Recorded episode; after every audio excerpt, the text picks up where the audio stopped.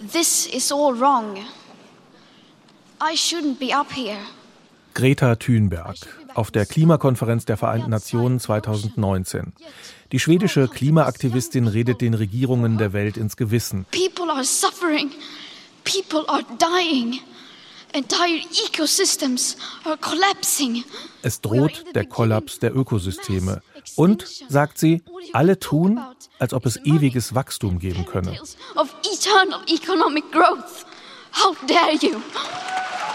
Der Klimawandel, davon ist Greta Thunberg überzeugt, der wird zum Massenaussterben führen, zur Apokalypse. Rund die Hälfte der Jugendlichen, die 2021 in den Industrie- und Schwellenländern befragt wurden, sagen, die Menschheit ist dem Untergang geweiht. Drei Viertel verbinden Zukunft mit Angst und ein Drittel der Jugendlichen fragt sich, ob es angesichts des Klimawandels sinnvoll ist, Kinder in die Welt zu setzen. In diese Welt. Und tatsächlich, wir wissen ja schon ziemlich lange, dass es da ein Problem gibt, dass Ressourcen nicht unendlich sind und wir zu viel CO2 produzieren. Und deshalb gehen heute junge Leute auf die Straße. Aktivistinnen und Aktivisten der sogenannten letzten Generation von Fridays for Future und Extinction Rebellion. Wir haben schon zu viel ausgestoßen. Die 1,5 Grad werden wir reißen. Wir haben Angst davor, dass unsere Zukunft von Umweltkatastrophen geprägt sein wird. Und wir werden wohl auch die 2 Grad reißen. Und das ist nicht weit entfernt. Wir befinden uns jetzt schon inmitten einer Klimakatastrophe. Die Zukunft, die gibt es nicht, wenn wir so weitermachen. Davon sind die überzeugt, die die Gesellschaft wachrütteln wollen. Die Aktionen dazu sind umstritten, drastisch, schockierend, aber das kann ja auch gar nicht anders sein, wenn es um Leben oder Tod geht. Und die Aktivistinnen und Aktivisten sind überzeugt, dass ihnen sonst niemand zuhört, also wenn sie nicht mit dem Weltende drohen. Der Weltuntergang. Es ist natürlich nicht das erste Mal, dass der ausgerufen wird. Deutschlandfunk. Der Rest ist Geschichte. Ich bin Jörg Biesler, Journalist beim Deutschlandfunk. Und in dieser Episode von Der Rest ist Geschichte geht es um die Apokalypse. Diesmal gucken wir natürlich wieder in die Geschichte und aufgepasst, fragen uns, mit welchen Gedanken da in die Zukunft geguckt wurde. Klingt kompliziert, aber den besorgten Blick auf das, was kommt, den gab es früher auch schon. Und das, was damals in der Gegenwart passierte, haben die Menschen gedeutet als Zeichen, auch auf ein nahes Ende. Das war damals selten wissenschaftlich unterfüttert, aber die Erzählungen und die Bilder, die waren sehr ähnlich. Der Weltuntergang, er kommt mit Katastrophen einher, und die sehen wir ja gerade. Eine weltweite Seuche, Streit unter den Menschen, Krieg und Entzweiung. Ja, und dann die Natur. Trockenheit und Überschwemmungen, zerstörerische Stürme und ein Aussterben von Arten. Der Klimawandel, den attestiert ja auch die Wissenschaft.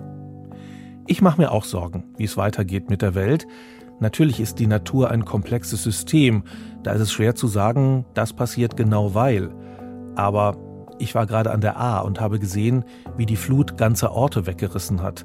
Noch immer stehen da viele Häuser leer und der Verkehr läuft über Behelfsbrücken. Also, wenn sowas zu den Folgen des Klimawandels gehört, ganz schön beunruhigend. Finden ja übrigens viele Leute. Trotzdem, nicht alle sprechen gleich von Apokalypse. Ich selber überhaupt nicht. Ich bin absolut tiefenentspannt. Also natürlich kann auch ich mich nicht gegen die Wahrnehmung sperren, dass wir jetzt eine Häufung von Krisen hatten, von der Finanzkrise, die jetzt auch schon wieder, weiß ich nicht, 15 Jahre her ist, über die sogenannte Flüchtlingskrise, über Corona bis jetzt zu dem Ukraine-Krieg. Das sind Sachen, die beschäftigen mich im Alltag und fechten mich auch an. Aber das führt bei mir nicht dazu, dass ich irgendwie jetzt so ein apokalyptisches Grundgefühl habe. Alexander Kenneth Nagel ist Religionssoziologe an der Universität Göttingen und beschäftigt sich wissenschaftlich mit der Apokalypse. Ihn interessiert vor allem, warum es sie eigentlich gibt, die Geschichten vom Weltuntergang, warum die Menschen sie erzählen und wie sie verstanden werden. Ja, die Frage ist, glaube ich, wo sich das für uns im Alltag aktualisiert. Ne? Und es aktualisiert sich, glaube ich, für uns im Alltag schärfer durch Protestaktionen der letzten Generation zum Beispiel, als dass wir uns jetzt ständig mit diesen Berechnungen, die dem zugrunde liegen, beschäftigen. Und selbst wenn wir uns damit beschäftigen, gibt es immer noch viele Möglichkeiten, sag ich mal, das im Alltag zu zerreden, im Sinne von wird schon nicht stimmen oder kommt bestimmt nicht so schnell, wie es gesagt wird. Das finde ich ganz interessant. Und da denke ich, zeigen die disruptiven Aktionen der letzten Generation auch Wirkung, dass da der Alltag wirklich unterbrochen wird und da überhaupt äh, dieses Nachdenken erst einsetzen kann. Ja, würden Sie sagen, die Klimaaktivisten sind sowas wie Apokalyptiker? Das kann man sicherlich so sagen, aber man muss sofort ein Aber dazu fügen. Und das Aber muss in die Richtung gehen, dass damit nicht eine Diffamierung gemeint sein kann. Also man darf nicht sagen, Sie sind Apokalyptiker, so wie man über irgendjemand abfällig sagt, der ist doch ein Utopiker oder diese Idee ist doch utopisch, sondern Sie sind Apokalyptiker, insofern Sie unseren Alltag mit einer Krisenerzählung unterbrechen und uns zum Nachdenken bringen. Stimmt. Die Frage ist, motiviert uns die Vorstellung einer Apokalypse, es besser zu machen, oder fallen wir in Schockstarre und werden fatalistisch? Wenn man vor dem Ende warnt, wenn man appelliert und fordert, dann heißt das ja auch, dass man was tun kann. Die Aktionen der Gruppen, die vor dem Klimawandel warnen, sind umstritten, aber sie sorgen auch für Aufmerksamkeit. Wenn ich die Bilder jeden Tag sehe und von den Aktionen höre, dann wird das Thema jedenfalls mir präsenter selbst wenn ich finde, dass Tomatensuppe und Kartoffelbrei im Museum nichts zu suchen haben. Wir sind in einer Klimakatastrophe. Und alles, wovor ihr Angst habt, sind Tomatensuppe oder Kartoffelbrei an einem Gemälde. Ich habe mich gefragt, was ist das eigentlich genau, eine Apokalypse? Im populären Film geht dabei alles kaputt. Und auch ich stelle mir unter Apokalypse erstmal die schlimmstmögliche Katastrophe vor, samt Untergang der Menschheit. Woher eigentlich kommt diese Vorstellung? Wenn man nachschlägt, dann gibt es schon in der Antike eine Vorstellung vom Weltuntergang, übrigens oft verbunden mit einem Kampf Gut gegen Böse.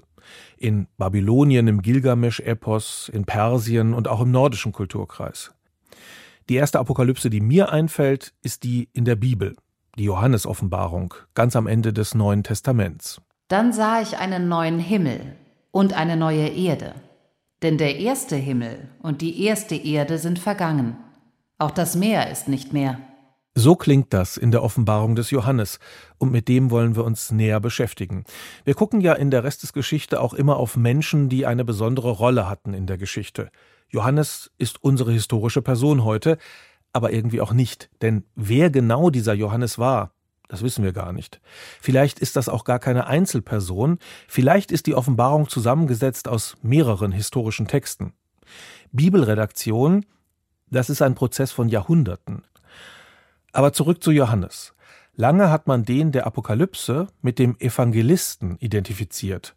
Heute hält die Wissenschaft ihn für einen ganz anderen Johannes. Und die zeitgenössische Bibelwissenschaft scheint davon auszugehen, dass es auf jeden Fall ein anderer Johannes ist, weil der Text der Johannesoffenbarung eben stilistisch sich so überhaupt nicht an das Evangelium des Johannes einfügen will. Irgendein Johannes hat also diese Apokalypse aufgeschrieben. Apokalypse, das heißt übrigens erstmal nichts anderes als Offenbarung. Und diese Offenbarung, die soll stattgefunden haben in einer Höhle auf Patmos. Das ist eine Insel in der Ägäis, kann man sich heute noch angucken, die Höhle. Da hat man anschließend eine Kirche eingebaut. Ist ja dem Glauben nach ein Ort, an dem Gott einem Menschen, eben dem Johannes, etwas mitgeteilt hat. Natürlich darf man sich das Ganze jetzt nicht vorstellen, als hätte Johannes aufgeschrieben, was ihm diktiert wurde. Was da drin steht in der Apokalypse, das hat vor allem mit der Lebenswelt des Johannes zu tun. Und darüber können wir ihn dann doch kennenlernen. Genau, also muss ich ja vorstellen, der Kontext Zeit der Christenverfolgung, dieser Johannes, ob es jetzt der Evangelist ist oder nicht, ist verbannt nach Patmos und hat dann in dieser Höhle oder in dieser Verbannungssituation die Offenbarung, dass ihm der Engel erscheint und das Ende der Welt letztendlich in Aussicht stellt und vor allem die Vorzeichen, die diesem Ende vorausgehen. Ich finde es ganz interessant im Zuschnitt dieser Schrift, und das passt ja auch zu unserer Wahrnehmung von, weiß nicht, jedem beliebigen Endzeitfilm, dass die Imagination des Weltendes und der damit einhergehenden Katastrophen quasi 80 Prozent dieses Textes ausmachen ja. und das himmlische Jerusalem dann ganz zum Schluss noch äh, hinunterkommt. Was sind denn die schlimmen Sachen, die 80 Prozent ausmachen? Was passiert mit der Welt beim Johannes? Also es werden verschiedene Katastrophen ausgemalt, die man vielleicht so ein bisschen clustern könnte in, es gibt Naturkatastrophen, die da passieren, also Dürre, Überschwemmung, Vereisung, Brand. Es gibt aber auch soziale Katastrophen, die damit einhergehen, die moralische Verwahrlosung im Inneren, damit verbunden vielleicht bürgerkriegsähnliche Zustände, Krieg von außen. Das sind also verschiedenste Katastrophenszenarien. Und dazu kommt noch, was wir ja auch aus äh, Endzeitfilmen kennen, die kosmische Katastrophe, Himmelszeichen und Kometeneinschläge. Das ganze Programm. Wenn man da mal reinguckt in die biblische Apokalypse, dann wird da ziemlich viel von Ereignissen der Gegenwart dieses Johannes berichtet. Von Streit unter den christlichen Gemeinden zum Beispiel, wie sie mit den Geboten umgehen. Das, was uns kollektiv in Erinnerung geblieben ist, das sind aber die Erzählungen, die sich in den Bildern des Mittelalters finden, später dann auch in Literatur und Musik, in Filmen und auch in Computerspielen. Die verhandeln ja gern Apokalyptisches. Seuchen, Krieg, Hungersnöte und Erdbeben. Ein Buch mit sieben Siegeln wird geöffnet. Die Sterne fallen vom Himmel. Die Sonne verdunkelt sich. Das Land verbrennt. Das Meer wird zu Blut. Die Hölle öffnet sich. Heuschrecken und Skorpione fallen über die Menschen her. Auch das A und O kommt aus der Offenbarung. Das Alpha und das Omega. Das Erste und das Letzte also. Alles das ist in der Erzählung Christus. Außerdem dabei die vier apokalyptischen Reiter, die Hure Babylon, die sieben Plagen, das Monster 666, das über die Christen herfällt, die letzte Schlacht, das Armageddon, die geschlagen wird, und das jüngste Gericht. Die Kultur ist voll davon und auch die Popmusik. Gerade Heavy-Metal-Bands neigen ja zu Extremen. Metallica zum Beispiel und die apokalyptischen Reiter klingen da wirklich vernichtend.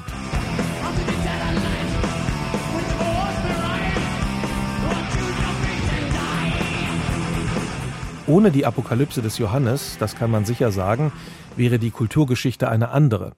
Dabei ist es eher Zufall, dass wir sie überhaupt kennen, sagt Alexander Kenneth Nagel. Also nach allem, was ich weiß, war das überhaupt nicht unstrittig, ob dieser Text in den biblischen Kanon kommt oder nicht. Und äh, gerade die östlichen Kirchen haben das äh, stark bestritten. Und einige östliche Kirchen, soweit ich weiß, behandeln ihn auch heute nicht als kanonisch. Das heißt, das war durchaus äh, eine Frage. Kommt das mit rein oder kommt das nicht rein? Und das liegt sicherlich an der Eigenart dieses Textes, denn es ist der einzige im engeren Sinne prophetische Text im Neuen Testament. Wenn man sich jetzt die Zeitsituation, die Sie gerade geschildert haben, nochmal vorstellt, Christenverfolgung, dieser Johannes, wer immer das genau gewesen ist, ist verbannt worden. Das heißt, es ist eine Lage eigentlich, wo sich die Christen offenbar bedroht gefühlt haben. Und so ein Text, würde ich mir jetzt mit meiner Küchenpsychologie vorstellen, ist dann vielleicht der Versuch, die Allmacht Gottes mit der eigenen Ohnmacht irgendwie zusammendenken zu können. Also im Augenblick hilft mir keiner, aber ich kann die Erwartung haben, das wird mal besser. Das würde ich ganz genauso sehen und das ist dann auch mit Blick auf moderne Apokalypsen, denke ich, ein wichtiger Unterschied. Nochmal auf die Situation der frühen Christen, die da adressiert sind. Also sie sind jetzt tatsächlich in einer Situation der, der Drangsal, der Verfolgung und deswegen wird dieser Text in der Bibelwissenschaft auch immer wieder als Trostbuch bezeichnet.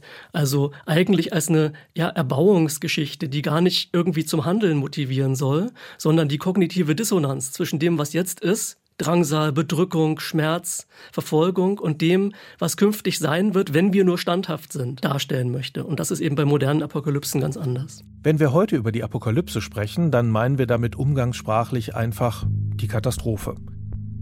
Das Weltenende. Das, was bei Johannes noch hinten dran kommt, nämlich die Aussicht auf eine andere, bessere Welt, das fällt bei uns unter den Tisch. Gucken wir uns also die Apokalypse nochmal als Ganzes an. Robert Folger ist dafür genau der Richtige. Er ist Direktor des Käthe Hamburger Kollegs für apokalyptische und postapokalyptische Studien in Heidelberg. Die Apokalypse ist ja nicht das absolute Ende. Also da beginnt ja sozusagen eine völlig andere Welt, aber es beginnt wieder eine Welt. Und das ist ja die Funktion der Apokalypse, ist ja genau, oder eine der Funktionen, das erzählerische Moment.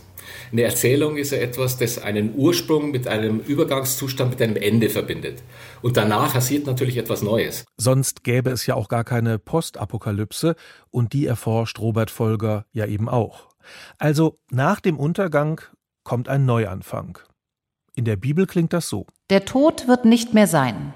Keine Trauer, keine Klage, keine Mühsal. Denn was früher war, ist vergangen. Ein kompletter Neuanfang also nach einem schrecklichen Ereignis, nach dem Ende der Welt. Das kann man im Großen denken, und das machen wir meist, aber es gibt Apokalypsen eben auch in kleineren Maßstäben. Robert Folger ist nicht nur Apokalypseforscher, sondern zugleich auch Literaturwissenschaftler, Romanist. Und die romanische Literatur und der Weltuntergang, die haben was miteinander zu tun. Was zumindest ich vorher nicht wusste. Ich habe viel gearbeitet über Mexiko, auch 16. Jahrhundert. Und wenn man den historischen Hintergrund da so ein bisschen kennt, also mit der, was der sogenannten Conquista und was hier passiert ist, mit einem Bevölkerungskollaps, also bis zu 95 Prozent, ja, da bekommt man schon die Idee, also dass es so etwas wie tatsächlich wie Apokalypsen, untergehende Welten gegeben hat. Conquista, das ist die spanische Eroberung Mexikos im 16. Jahrhundert. Ungefähr vier Millionen Tote gab es unter den Azteken durch Gewalt der Konquistadoren, vor allem aber durch Krankheitserreger aus Europa, gegen die sie nicht immun waren. Was geschehen war, erklärte man sich nachher mit Zeichen, die das Unheil angekündigt hätten. Also das kann man bei fast allen Kulturen dann feststellen. Und gerade hier, also die Azteken, wie man mal sagt, äh, richtiger wäre die Mexica, hatten selber eine Mythologie, die ganz stark apokalyptisch geprägt wurde. Und das war natürlich nicht während des Events sozusagen, während der Kämpfe hat niemand an Apokalypse gedacht, vermute ich zumindest mal. Aber danach äh, musste man Sinn machen aus dem, was passiert ist, aus diesen ungeheuerlichen Vorgängen. Und dann kam sozusagen eine, so eine Verschmelzung, also zwischen apokalyptischen Vorstellungen der Indigenen und dann europäischen dann zustande. Und das ist natürlich ein höchst interessantes Amalgam und das kann man im Grunde genommen, ist es nicht etwas, was vor 500 Jahren passiert ist, sondern ich denke, dass das die Kultur bis heute prägt. Die Apokalypse, die hatte ich auch im Hinterkopf in den 80er Jahren, im Kalten Krieg, als es Übungen gab, wie man sich richtig verhält, wenn der Atomkrieg tatsächlich passieren sollte. Und man hat ja auch die Bilder gesehen damals von den Atombombentests, diese gigantischen Atompilze und die Druckwellen. Und dann sind da noch diese kleineren Apokalypse-Erwartungen, die hatte man ja auch. Ich zum Beispiel, ich habe mir einen Gaskocher gekauft, als ich zum Jahreswechsel 1999-2000 in den Bergen war. Es sollte ja Stromausfälle geben. Den Kocher habe ich heute noch. Und dann der alte Maya-Kalender, der 2012 aufhört, weshalb dann diskutiert wurde, ob die vielleicht was wussten, was wir nicht wissen. Naja, es gibt die Welt ja noch. Bloß wo ich differenzieren würde, ist, dass die Apokalypse ja sozusagen nicht unbedingt diagnostisch ist, also dass man feststellen kann, einerseits schon, man kann natürlich feststellen, also es passiert etwas, es verändert sich etwas radikal, aber im Grunde genommen ist das ja auch ein Bewältigungsmechanismus. Also es passieren Sachen in der Welt, die man sich nicht erklären kann und dann ist sozusagen eine große Erzählung, ein großes Narrativ ist die Apokalypse. Hier endet eine Welt. Aber wenn Sie sagen, das ist ein Erklärungsmuster, dann müsste dadurch ja irgendwas bewegt werden. Also rückwirkend kann ich sagen, das ist ein schreckliches Ereignis gewesen und ich verarbeite das, indem ich das in solche Sphären hebe, also dass ich versuche, dem irgendeinen Sinn zu geben. Mhm. Das ist das, was Sie meinen. Genau, also das ist ja natürlich auch so, Sie haben ja einige der Ereignisse erwähnt, das war ja auch Corona so, ich kann mich noch gut erinnern daran, die Statements in den Medien, aber auch von Politikern, auch von Wissenschaftlern waren natürlich, die Welt wird nicht mehr so sein, wie sie vorher war. Was natürlich auch heißt, es beginnt ein neues Spiel. Der Ausblick auf die Apokalypse lenkt den Blick zugleich auf die Gegenwart, auf das eigene Leben und Handeln. Dann könnte man sagen, indem ich aus dem Alltag rausblicke, also eine andere Perspektive einnehme, sehe ich zugleich den Alltag anders, klarer vielleicht. Die Apokalypse ist ja, wie vieles im Leben, ist ja natürlich ambivalent und zweischneidig. Einerseits ist es ein Regulativ, das ist sozusagen das Denken vom Ende. Das war genau dieses Sinngebungsverfahren. Ich denke an das Ende, an die Apokalypse und das gibt mir im gegenwärtigen Leben Orientierung und Sinn. Allerdings muss man dann auch historisch gesehen festhalten, dass das nicht nur in den Ursprüngen, die Apokalyptiker waren Revolutionäre, also die jüdische Apokalyptik und auch die christliche Apokalyptik, Johannesevangelium, sind im Grunde genommen antiimperialistische Bewegungen. Also das ist eine Unzufriedenheit mit dem römischen Joch. Und insofern gab es auch immer wieder, auch im Mittelalter, dann auch was dann oft auch als Ketzerbewegungen äh, dann auch äh, verunglimpft wurde, gab es natürlich Bewegungen, in denen sich das Apokalyptisch als eine Unzufriedenheit mit den gegenwärtigen Zuständen artikulierte. Also einerseits Kontrolle, aber auch andererseits etwas, das dann auch einen Impuls zur radikalen Veränderung, vielleicht sogar zur Revolution impliziert. Apokalyptiker hat es zu allen Zeiten gegeben. Bloß wenn das das Ganze dann sozusagen nicht mehr irgendwelche Spinner am Rand der Gesellschaft sind, sondern diese Idee, dass tatsächlich eine Welt untergehen könnte, dann Teil des Mainstream wird. Wenn das auch Teil in die Politik Eintritt findet, dann äh, ist man sozusagen wirklich in einer apokalyptischen Zeit angelangt. Und dieser Eindruck, der war bei mir, glaube ich, auch mit ausschlaggebend, also mich mit diese, dieses Forschungsthema dann auch sozusagen dann auch zu vertiefen. Aber das ist natürlich das auch, was untersucht werden muss noch weiter. Gucken wir zurück auf die Gegenwart mit dem Religionssoziologen Alexander Kenneth Nagel. Wir sehen uns eher vor der Apokalypse. Jedenfalls müssen wir uns im Augenblick Gedanken machen, was passiert, wenn wir durch unser Verhalten die Atmosphäre weiter aufheizen. Und wir müssen uns fragen, was wir dagegen tun. Jedenfalls hat sich bei den modernen Apokalypse-Erzählungen etwas geändert gegenüber der biblischen. In beiden Fällen ist die Apokalypse Folge menschlichen Fehlverhaltens. Neuerdings aber kommt die Hilfe nicht mehr von Gott. Die müssen wir uns schon selber bringen. Genau, also so wie in biblischen Texten man noch sagen konnte, unsere Hilfe kommt vom Herrn. Diese Hoffnung sozusagen besteht für viele moderne Apokalyptiker eben nicht mehr, sondern es sind sowohl, und das ist glaube ich wichtig, sowohl das Krisenszenario als auch die Auswege menschengemacht bzw. menschlich machbar. Das ist die Gegenwart. Also wenn wir an die Klimaaktivistinnen und Aktivisten nochmal zurückdenken, genau. Das Problem ist menschengemacht und wir müssen es selber auch lösen und dafür setzen sie sich ein. Aber die Ohnmachtserfahrung ist vielleicht eine ähnliche wie die der frühen Christen. Wenn ich mich auf der Straße festklebe, dann habe ich wahrscheinlich auch ein Gefühl von Ohnmacht. Genau, und das ist das Spannende, auch das sozialwissenschaftlich Spannende aus meiner Sicht, dass in dem Moment, wo man sich in so eine apokalyptische Sprechtradition stellt, übernimmt man vielleicht auch ohne das direkt zu wollen oder zu reflektieren, auch die Sprecherposition ein Stück weit mit und setzt sich eigentlich auch in eine Situation der Ohnmacht und formuliert aus dieser Situation der Ohnmacht heraus, ja, vielleicht radikale Dinge, die aber dann nicht unbedingt eine Chance auf Umsetzung haben. Insofern, vielleicht auch gerade weil sie nicht so eine direkte Chance auf Umsetzung haben, habe ich mir gedacht, ist so eine Apokalypse-Erzählung auch eine richtige Teambuilding-Maßnahme. So wie die Christen früher, die frühen Christen zusammengehalten haben, auch dadurch, dass sie die Hoffnung hatten auf eine Erlösung, so fühlen sich auch die Klimaaktivistinnen und Aktivisten einfach auf der richtigen Seite und grenzen sich damit ab von anderen. Die werden auch quasi zusammengeschweißt durch das große Ziel, die Apokalypse zu verhindern. Auf jeden Fall. Und das wird ähm, erleichtert durch ein Strickmuster apokalyptischen Denkens, das auch seit den äh, frühen Apokalypsen sich durchzieht, nämlich die dualistische Struktur. Also Apokalypsen vereinfachen äh, soziale Wirklichkeit sehr stark und spitzen sie zu auf eine Spannung zwischen, Klaus von Lung hat das Defizienz und Fülle genannt, man könnte auch sagen, weiß nicht, Freund und Feind, Schmutz und Reinheit, die Identifikation erleichtert und auch Feindbildkonstruktion natürlich erleichtert. Insofern ist das gar nicht so ungefährlich, mit dem Apokalypsefeuer zu spielen. Immer wieder gab es Menschen, die überzeugt waren, dass es tatsächlich kurz vor zwölf ist und der Weltuntergang unmittelbar bevorsteht. Und wer will schon sicher wissen, dass das Unsinn ist? Irgendwie sind wir wohl dafür empfänglich und das führt dann manchmal wirklich in die Katastrophe. 1993 zum Beispiel in Waco im US-Bundesstaat Texas. Da haben sich schwer bewaffnete Mitglieder einer christlichen Sekte verschanzt, auf das nahe Ende gewartet und sich dann einen tatsächlich apokalyptischen Endkampf mit dem FBI geliefert. 76 Tote waren die Folge, darunter auch Kinder, die in Flammen und Rauch der angezündeten Ranch umkamen. Those children are dead because David Koresh had them killed. There's no question about that. Und man kann Apokalypse-Erzählungen natürlich auch missbrauchen um ganz andere Ziele zu erreichen. Durch die Jahrhunderte gesehen, also gibt es natürlich immer wieder apokalyptische Bewegungen, die Unglaubliches bewirkt haben. Und äh, ja, also wenn man so die Bilanz sich ansieht, also glaube ich, würde man eher darauf kommen, dass das nicht unbedingt, unbedingt so positive Entwicklungen waren, die dabei herausgekommen sind. Wir beschreiten damit den Weg zum endgültigen Sieg.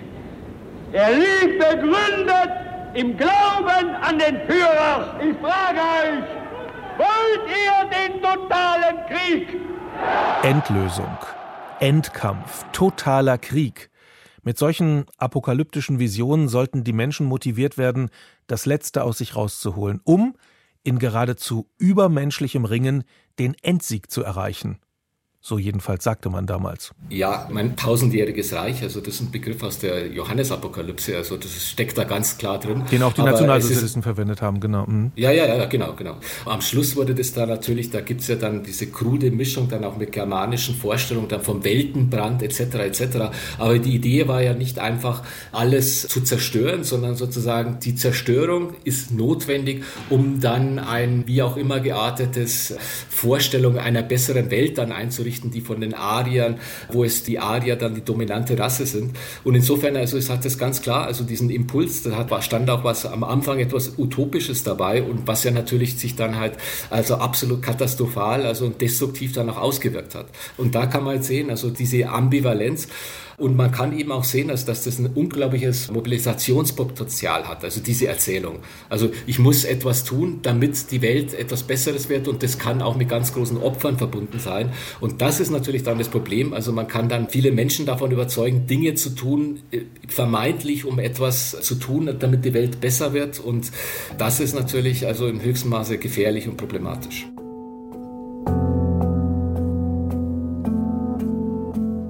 Die Apokalypse ist in Filmen oder Romanen meist etwas, das von außen kommt. Die Menschen müssen dann versuchen, etwas dagegen zu tun. Sie müssen zusammenhalten, gemeinsam arbeiten, Gräben überbrücken. Aber solche Katastrophenszenarien, die sind eigentlich gar keine Apokalypse, meint Robert Folger. Da fehlt etwas ganz Entscheidendes. Die Idee, dass die Apokalypse etwas ist, was völlig von außen kommt, ist, glaube ich, nicht das passt nicht ins apokalyptische Narrativ. Also das wäre sozusagen die kosmische Katastrophe. Ein Komet prallt auf die Erde, dann ist es die Katastrophe, die Vernichtung, aber das hat sozusagen nichts Apokalyptisches an sich.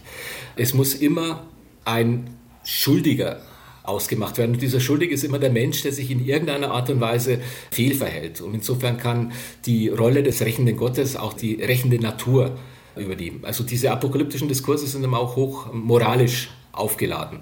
Also insofern äh, findet eine Verschiebung statt. Das ist ja das große, das große Schlagwort immer der Säkularisierung. Also mit der Moderne ist ja nicht so, dass einfach alles neu wird, sondern viele dieser ja, theologischen Ideen haben dann sozusagen eine säkulare Entsprechung. Und die Idee, dass sich etwas, ein Fehlverhalten dann rächt, also die haben wir natürlich heute auch, aber die war auch vorher schon da. Jedenfalls gibt's die Vorstellung von einer wie auch immer gearteten Apokalypse, die es nahelegt, sich richtig zu verhalten, auch ganz ohne Religion und auch in der Popkultur. Zum Beispiel im Film Don't Look Up aus dem Jahr 2021. Wie ich höre, gibt es da was, das Ihnen nicht gefällt? Wir haben einen Kometen entdeckt, einen sehr großen Kometen. Oh, schön für Sie. Er steuert direkt auf die Erde zu. Dieser Komet ist ein sogenannter Planetenkiller. Da ging es ja auch um einen Einschlag eines Meteoriten Bloß das Problem war dann, also auf der Erde, die haben nicht sozusagen hinaufgeguckt, also dann sind sie im Endeffekt selber schuld geworden. Man hätte das noch abwenden können. Aber diese Idee, äh, meinetwegen, die Sonne geht supernova oder Vergleichbares, also fällt zumindest in meinem Verständnis nicht mehr in den Bereich des Apokalyptischen. Ich würde nicht jedes Katastrophenszenario als apokalyptisch bezeichnen. Es besteht eine hundertprozentige Chance, dass wir alle sterben werden. Apokalypse-Erzählungen jedenfalls scheinen es uns angetan zu haben. Wir fühlen uns offenbar gut unterhalten mit Gänsehaut, Zombies und Kometen, in Welten ohne Wasser oder ohne Land oder ohne andere Menschen. Ist das ein Trick der Menschheit, sich sozusagen auf künstlerischem Weg eine gewisse Apokalypse-Toleranz anzutrainieren? Wenn ich das Schlimmste gesehen habe, ist dann mein Unglück im Alltag vielleicht nicht mehr so schlimm? Ob es das wirklich trainiert, weiß ich nicht. Da muss man sicherlich einen Psychologen fragen. Aber es verschafft auf jeden Fall, so geht mir das zumindest, wenn ich so einen Endzeitfilm sehe, es verschafft einem so eine Art Angstabfuhr. Man durchleidet dieses Szenario und dann, so wie man aus einem schlechten Traum aufwacht, macht man den Film wieder aus und sagt, ja, ist doch alles soweit in Ordnung. Und indem wir sowas angucken oder lesen oder Videospiele gibt's ja auch zum Thema ganz viele Zombie-Videospiele, die sozusagen nach einer Apokalypse spielen oder Teil dieser Apokalypse sind. Da können wir uns so ein bisschen entspannen und müssen das Ganze nicht so ernst nehmen und ein bisschen lockerer damit umgehen, weil die Apokalypse ist ja ansonsten eine ziemlich ernste Angelegenheit. Ne? Also einerseits können wir uns entspannen, andererseits finde ich beim Beispiel Videospiele nochmal ganz interessant, dass ja da der Spieler selbst auch ins apokalyptische oder postapokalyptische Geschehen hineingenommen wird. Wir hatten es ja vorhin davon, dass in der klassischen Apokalypse im Grunde sowohl die Herbeiführung des Weltuntergangs als auch die Herbeiführung des Heils göttliche Aufgabe ist. Das ist natürlich in Videospielen ganz anders, wäre ja auch tierisch langweilig. In Videospielen muss der Spieler in diesem apokalyptisch, postapokalyptisch dystopischen Szenario selbst agieren und irgendwelche Ziele erreichen. Und man könnte auch sagen, also diese Fiktionen sind sozusagen Fortschreibungen der Johannesapokalypse und an die Stelle von Gott ist jetzt in der Moderne einfach was anderes getreten. Also zum Beispiel der Erdkern oder die Zombies oder sonst wer. Ja, in der direkten Analogie müsste man ja sagen, anstelle von Gott ist der Mensch oder die Gesellschaft getreten. Und die Krisenszenarien, die haben sich natürlich verändert, auch mit dem technologischen Wandel. Also atomare Bedrohung, Nanopartikel, menschengemachter Klimawandel, das sind ja Krisenszenarien, die lassen sich teilweise noch die, an die Bildsprache klassischer Apokalypsen ankoppeln. Denn natürlich sind Überschwemmungen sozusagen infolge göttlich gemachter Naturkatastrophen was ähnliches phänotypisch wie infolge menschengemachten Klimawandels. Aber die technologische Entwicklung hat die Bildsprache der Apokalyptik schon noch mal sehr stark verändert. Ist jedenfalls interessant, dass wir das alles unter dem Namen Apokalypse zusammen fassen. Also dieser Begriff, der hat sich wirklich durchgesetzt über die Jahrtausende, muss man sagen. Also das ist für mich das große Puzzle, muss ich ganz ehrlich sagen. Das ist ja ein super sperriger Begriff letztendlich. Ne? Das kann ja nur deswegen klappen, weil der Begriff immer wieder kulturell angeeignet und besetzt worden ist. Es gibt, glaube ich, noch einen dritten Aspekt, der die Faszination von apokalyptischen Stoffen auch heute noch verbirgt. Und das ist die existenzielle Dimension des Stoffes. Apokalypsen kann man ja als ein großes Gedankenexperiment für die Frage sehen, was wäre eigentlich, wenn alles anders wäre? Was wäre, wenn die Welt morgen, so wie wir sie kennen, vollkommen anders wäre als jetzt? Und da steckt ja auch ein Denkfreiraum für den Einzelnen drin. Was wäre, wenn all die Zwänge, in denen ich jetzt stehe, nicht da wären? Was könnte ich dann machen? Was könnte ich sein? Und das ist, glaube ich, schon auch noch eine Faszination eigener Art.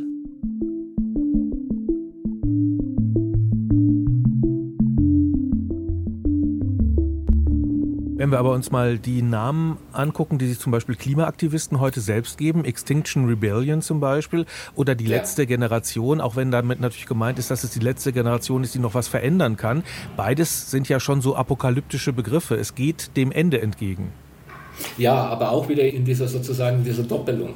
Das heißt ja einerseits, also wir sind bedroht, wir müssen etwas tun, aber gleichzeitig ist ja auch dieser Impuls da, wir können etwas tun und äh, ist nicht der, was man dann auch den Techno-Fix nennt. Also es gibt ja auch die, eine Strömung, die dann sagt, okay, wir haben ein Problem, aber da gibt es dann, was weiß ich was, irgendwie, man muss halt dann nur mit wissenschaftlichen Mitteln, also kann man das alles kontrollieren. Diese Gruppen gehen ja davon aus, also, dass wir wirklich eine neue Welt brauchen, die anders funktioniert, also die nicht mehr auf dem Prinzip der Ausbeutung von natürlicher und auch menschlicher Ressourcen beruht. Und das ist ganz klar apokalyptisch, ja. Meint Robert Folger. Die Apokalypse, die Offenbarung oder neutraler Offenlegung, die will Menschen zum Nachdenken bewegen und auch zum Handeln. In der Religion kommt dann danach was Besseres, das Reich Gottes zum Beispiel. Die Klimaaktivistinnen, die haben sowas nicht zu bieten. Die können wenig Aussichten eröffnen auf was Besseres. Erstmal verlangen sie Verzicht. Das würde ich mit Blick auf die letzte Generation und auch mit Blick auf Extinction Rebellion tatsächlich anders sehen. Anders als frühere Krisenerzählungen im sozialökologischen Kontext, wenn Sie an den Club of Rome denken zum Beispiel. Der Club of Rome, der wurde 1968 gegründet. Ein Expertengremium, das sich für Nachhaltigkeit einsetzt und nach wissenschaftlichen Lösungen für zentrale Zukunftsprobleme der Menschheit sucht. 1972 hat der Club of Rome den Bericht Die Grenzen des Wachstums veröffentlicht. Und schon darin hat er auf die Endlichkeit der Ressourcen hingewiesen. Die Grenzen des Wachstums gibt es ja bei der letzten Generation durchaus eine Erzählung gesellschaftlicher Transformation und Verbesserung. Also es wird quasi das Krisenmoment genutzt, um einen tiefgreifenden sozialen und ökologischen Wandel zu erreichen, aus dem dann letztendlich eine bessere Gesellschaft hervorgeht. Das muss man jetzt nicht alles restlos teilen, wie das da imaginiert und vorgeschlagen wird. Aber insofern geht es schon deutlich über das hinaus, was wir vom Club of Rome kennen, die ja vor allem das Weltsystem auf einem niedrigeren Niveau wieder stabilisieren wollten. Ist das vergleichbar mit religiösen Erzählungen? Also da kommt ja nach der Apokalypse dann die bessere Welt, die gottgefällige Welt, die, in der Gott vielleicht auch die absolute Kontrolle hat? Oder ist das was ganz anderes, was wir jetzt sehen, äh, diese apokalyptischen Erzählungen von Klimaaktivistinnen und Aktivisten? Es ist insofern was anderes, als es natürlich strikt innerweltlich gedacht ist.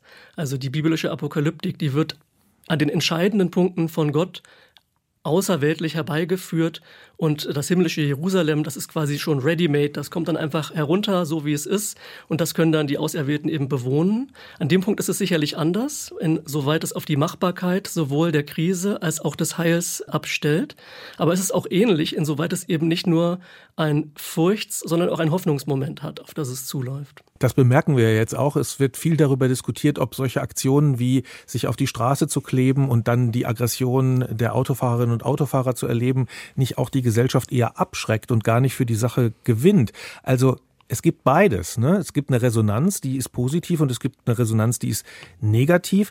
Aber das Thema jedenfalls ist ständig im Kopf. So eine Apokalypse-Erzählung kann also vielleicht auch dazu führen, selbst wenn man die Aktion ablehnt, dass sich was bewegt? Das wäre auf jeden Fall zu hoffen, wenn man sich zurzeit die Radikalisierung der Kritik an der letzten Generation anguckt, dann deutet das momentan eher darauf hin, dass es jetzt kein Umdenken bewirkt, sondern eher eine Verfestigung der Fronten. Also was mir noch wichtig ist in dem Zusammenhang ist, dass die apokalyptische Selbstbeschreibung, sage ich mal, in diesem Feld der sozialökologischen Bewegung auch eine Tradition hat. Es gibt dieses sehr schöne Buch von Rudolf Barrow aus den 80ern, die Logik der Rettung, wer kann die Apokalypse aufhalten, wo er auch schon eigentlich ganz ähnlich wie die letzte Generation, aber ein bisschen sanfter auf eine sozialökologische Transformation hin arbeitet letztendlich. Und da hat er ein Kapitel, wo er sagt, warum müssen wir denn überhaupt unser Anliegen als Apokalypse framen? Und er sagt, um die Dringlichkeit des Handlungsbedarfs zu kommunizieren. Da sieht man, dass Apokalyptik in der sozialökologischen Bewegung auch eine positive Selbstbeschreibung sein kann. Es kann aber auch innerhalb der Bewegung eine Polemik sein, wenn man man an die Kritik von Jutta Ditford an Extinction Rebellion denkt, wobei Jutta Ditford Extinction Rebellion als eine äh, gefährliche Endzeitsekte bezeichnet hat das ist als schwierige, eine schwierige Gratwanderung sozusagen. Man muss in einer gewissen Weise für Dramatik sorgen, für spektakuläre Aktionen sorgen, um Aufmerksamkeit zu bekommen. Für dieses ja wirklich, ich glaube, da ist in der Gesellschaft auch gar nicht so ein großer Dissens für dieses wirklich wichtige Thema. Aber Gleichzeitig gibt es eine Art Misstrauen gegenüber solchen Bewegungen, die ihnen eben unterstellen, sie seien sowas wie Sekten und würden sich total fixieren auf eine einzelne Erzählung und eigentlich nicht mehr objektiv auf die Wirklichkeit gucken. Ne? Ja, und da liegt, glaube ich, auch ein Unterschied zwischen dem Offenbarungsgestus, sage ich mal, der frühen und der neuzeitlichen Apokalyptik.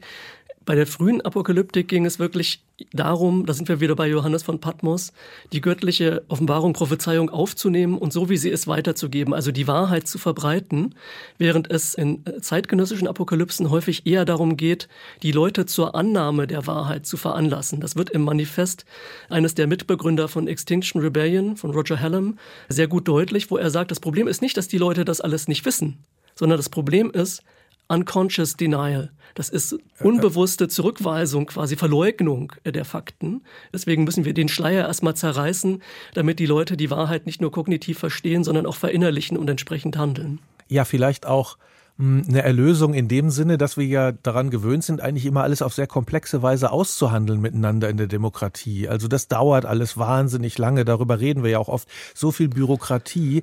Und die Apokalypse ist da vielleicht auch insofern eine etwas eine befreiende Idee, äh, weil jetzt geht es wirklich mal an die Sache und da muss man nicht lange diskutieren. Genau, das ist ja auch der zentrale Topos bei Extinction Rebellion und auch bei der letzten Generation. Keine Kompromisse letztendlich. Wir haben es im Guten probiert. 30 Jahre Klimapolitik für den Arsch, auf Deutsch gesagt. Und jetzt geht es so nicht mehr weiter. Und darin steckt natürlich eine Vereinfachung, die einerseits darüber haben wir ja vorhin auch gesprochen, zusammenschweißt und äh, eine Gruppe formieren kann und die andererseits natürlich in einem demokratischen System schwer zu verarbeiten ist. Aber es übt offenbar auf Menschen eine große Faszination aus. Also die Dinge, Sie haben es schön beschrieben, dass alles ganz anders sein könnte, dass auch nicht immer alles so kompliziert ist, sondern ja. dass man Dinge lösen kann. Ja, das hat die Medienwissenschaftlerin Claudia Gerhardt auch sehr schön beschrieben. Die hat ja gefragt, wie verändern sich apokalyptische Diskurse im Zuge von Modernisierung und hat eigentlich drei Punkte dazu benannt. Und der erste Punkt passt genau zu dem, was wir gerade besprochen haben.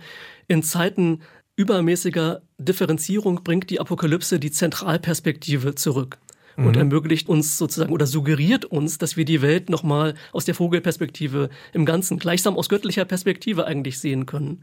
Und das zweite Argument, was sie hatte, war, gegen die Entzauberung der Welt sozusagen hält sie ein Versprechen der Wiederverzauberung. Die Welt ist von Rätseln durchdrungen, die Rätsel kann ich dechiffrieren und dann komme ich der Wahrheit der Dinge auf den Grund letztendlich. Und der dritte Aspekt, den sie genannt hat, war technologischer Wandel.